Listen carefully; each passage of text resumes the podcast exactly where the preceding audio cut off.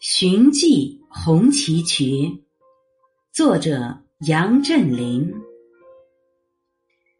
八百里太行一路向南，在晋冀豫交界处，造就了一段峻奇险绝的北雄风光，却也因壁立如刀削而阻隔交通，被视为畏途。悠悠千百年，巍巍太行与愚公移山结下不解之缘。二十世纪中期，又诞生了人工天河红旗渠。临县人民怀揣誓把河山重安排的雄心和领章入林的梦想，在太行山上凿崖填谷、削平山头、架设渡槽、凿通隧道。终于成渠，全长一千五百公里。红旗渠蜿蜒盘曲，漳河水越岭翻山，在分水岭分作三条干渠后，四散为千万条支渠、陡渠和毛渠，润泽干渴的庄稼，浸染苍黄的山林。我每每探访红旗渠，灵魂都受到难以言喻的震撼。当我在山下仰望，见山腰间那一段渠身如巨龙般隐伏于密林，胸中便油然升腾起敬意。当我俯下身子，双手触摸那一方方质地厚实、紧紧相依的渠石，禁不住屏住了呼吸。当我仔细辨认嵌于渠岸的石柱上模糊的“成见”字样的时候，顿时明白了它不朽的秘密。那一刻，青山不语，大地低伏，我却仿佛看到了漫山遍野的红旗招展，听到了千万人声响彻寰宇。这是一条英雄铸就的渠，是勇气和智慧缔造的奇迹。临县有着沧桑斑驳的历史人文印记，而有三条渠、三个人，在当地人的记忆里分外清晰。第一条叫天平渠，由元朝任知州的李汉卿牵头修筑。因天平山清流，以缓解当地干旱缺水的状况。虽然只牵扯十几个村庄的人畜饮水问题，却给后人以启示。第二条叫谢公渠，由明朝万历时任知县的谢思聪组织官民修筑，引红谷山泉出山，解决盐渠四十多个村庄的人畜用水和灌溉问题。第三条就是红旗渠。中华人民共和国成立后，全国各地大兴农田水利建设，临县也陆续建成了宫上水库、南古洞水库等水利设施。一九五八年大旱，境内河流和新建水库干涸见底。县委书记杨贵等人在深入考察的基础上，提出引漳入林的创造性设想，得到河南、山西省委的大力支持。经过十年苦干，红旗渠逶迤于太行，漳河水穿山而来，彻底改写了临县干旱缺水的历史。时至今日，临县人民仍然亲切的称呼杨贵为老书记。历史反复证明，谁能急老百姓之所急，干实事、谋实际，谁就永远不会被人们忘记。劈开太行山，漳河穿山来。临县人民多壮志，誓把河山重安排。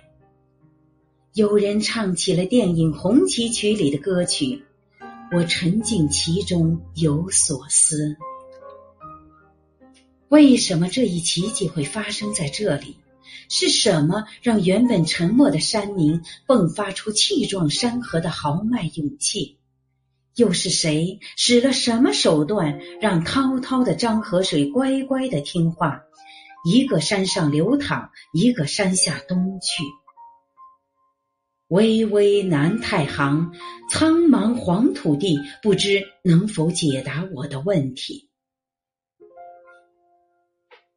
临县地处南太行，北临漳河，西倚太行，南通河洛，东望平原，是黄土高原东出和北上华北平原的必经之路。山左山右，大河上下的文化交流深入。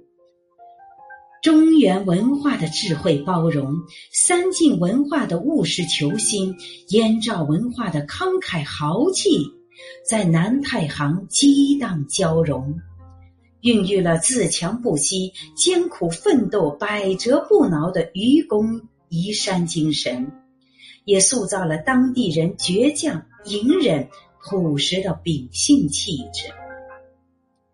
这些鲜明的文化基因和地方特质，千百年来积淀于当地人身上，在波澜壮阔的二十世纪得以彰显。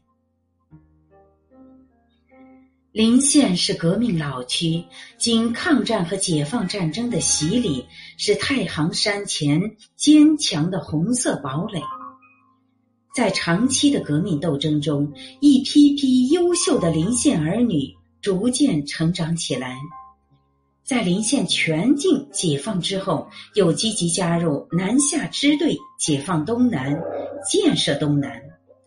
他们中有的牺牲，有的扎根基层。他们身上体现出来的忠诚、勇敢、坚韧。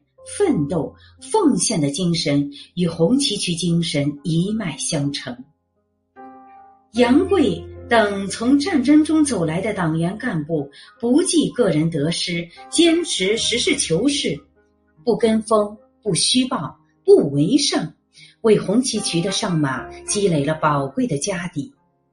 他们的气质、做派与古文昌同源同根。自觉做到了心中有党，心中有民，心中有责，心中有戒。革命带来了翻天覆地的变化，革命也激发了当地干部群众骨子里的倔强勇敢，点燃了自力更生、艰苦奋斗、创造美好生活的豪情，最后汇聚成重新安排临县河山的伟力。我仔细翻阅相关资料，对红旗渠有了更深的认识。二十世纪六十年代，工程技术条件落后，仅靠人力、炸药和简陋的工具，在绝壁悬崖下一锤一铅的劈山修渠，施工之难，工程量之大，难以想象。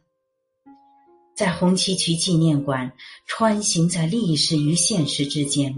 我真切的理解了自力更生、艰苦奋斗的含义。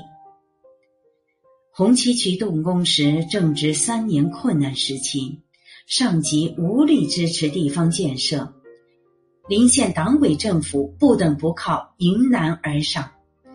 自力更生是法宝，众人拾柴火焰高，建区不能靠国家，全靠双手来创造。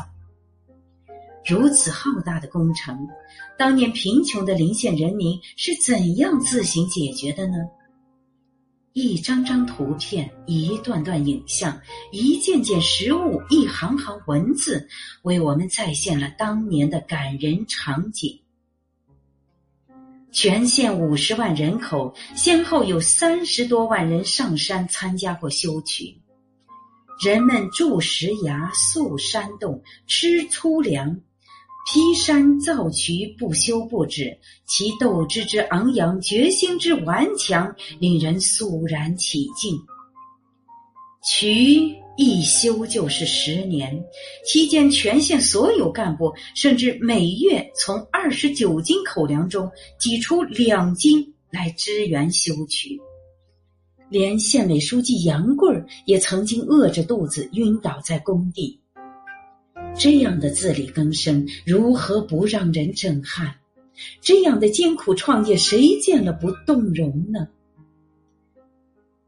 自力更生、艰苦创业的背后，闪耀着人民群众创新创造的光芒。总干渠从渠首到分水岭七十多公里，落差仅有十多米，且渠线全部位于悬崖峭壁之上，对测量和施工精度要求很高。吴祖泰作为技术员，带着一批边学边干的土专家，使用仅有的一台简陋的测量仪器，居然成功的完成了这一技术挑战，令人惊叹。为解决总干渠与浊河交叉的矛盾，别出心裁的设计建造了一个坝中过渠水、坝上流河水的空心坝。让渠水不犯河水。修建桃园渡槽时，发明了简易拱架法，设计建成了槽下走洪水、槽中过渠水、槽上能行车的桃园渡桥，构思巧妙。山上垒砌渠身需要大量物料，仅靠人拉肩扛效率低下，于是土法上马。在空中架起空运线，把石灰、沙、水等从山下直送到山上工地。开渠凿洞挖出了大量的渣石，于是变废为宝，沿渠修建道路，既不使废渣压地，又能以渠带路，以路带林，两全其美。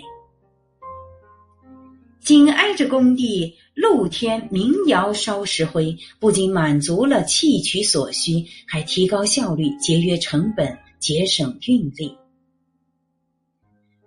依靠勤劳智慧的双手，这些平凡人创造了不平凡的业绩。他们留下的岂止是一条物理意义上的渠呢？幸福不会自天而降，它是对奋斗者最好的奖赏。临县人民勤劳勇敢，修筑了红旗渠，彻底改变了因缺水而多劫的命运。昔日的荒山土岭变成绿水青山，干涸土地变成沃野良田，人们的精神面貌焕然一新，还铸就了自力更生、艰苦创业、团结协作、无私奉献的红旗渠精神。但。更值得钦佩的是，临县人民并没有满足现状而就此止步，而是有了更新更远大的梦想，踏着改革开放的时代节拍，再出发，再奋斗，为红旗渠精神注入了永远在路上、敢为天下先的活的灵魂。徜徉在红旗渠纪念馆里，我看到了一支支建筑大军走出大山，扮亮了大城市，富裕了小家庭。一座座工厂遍地开花，显示出勃勃生机。看到了红旗渠大峡谷变成了金山银山，山城临县变成了现代化的新灵州。奋斗是永不停歇的追求，追求是与时俱进的奋斗。从临县人民拼搏进取的轨迹里，我看到的是更多国人奋斗的光与影、心和梦。命运由自己掌握，自力更生、艰苦创业永远不过时，团结协作、无私奉献永远不能丢。让我们以奋斗者的姿态向红旗渠精神致敬。我是主播零点，欢迎关注，谢谢您的收听。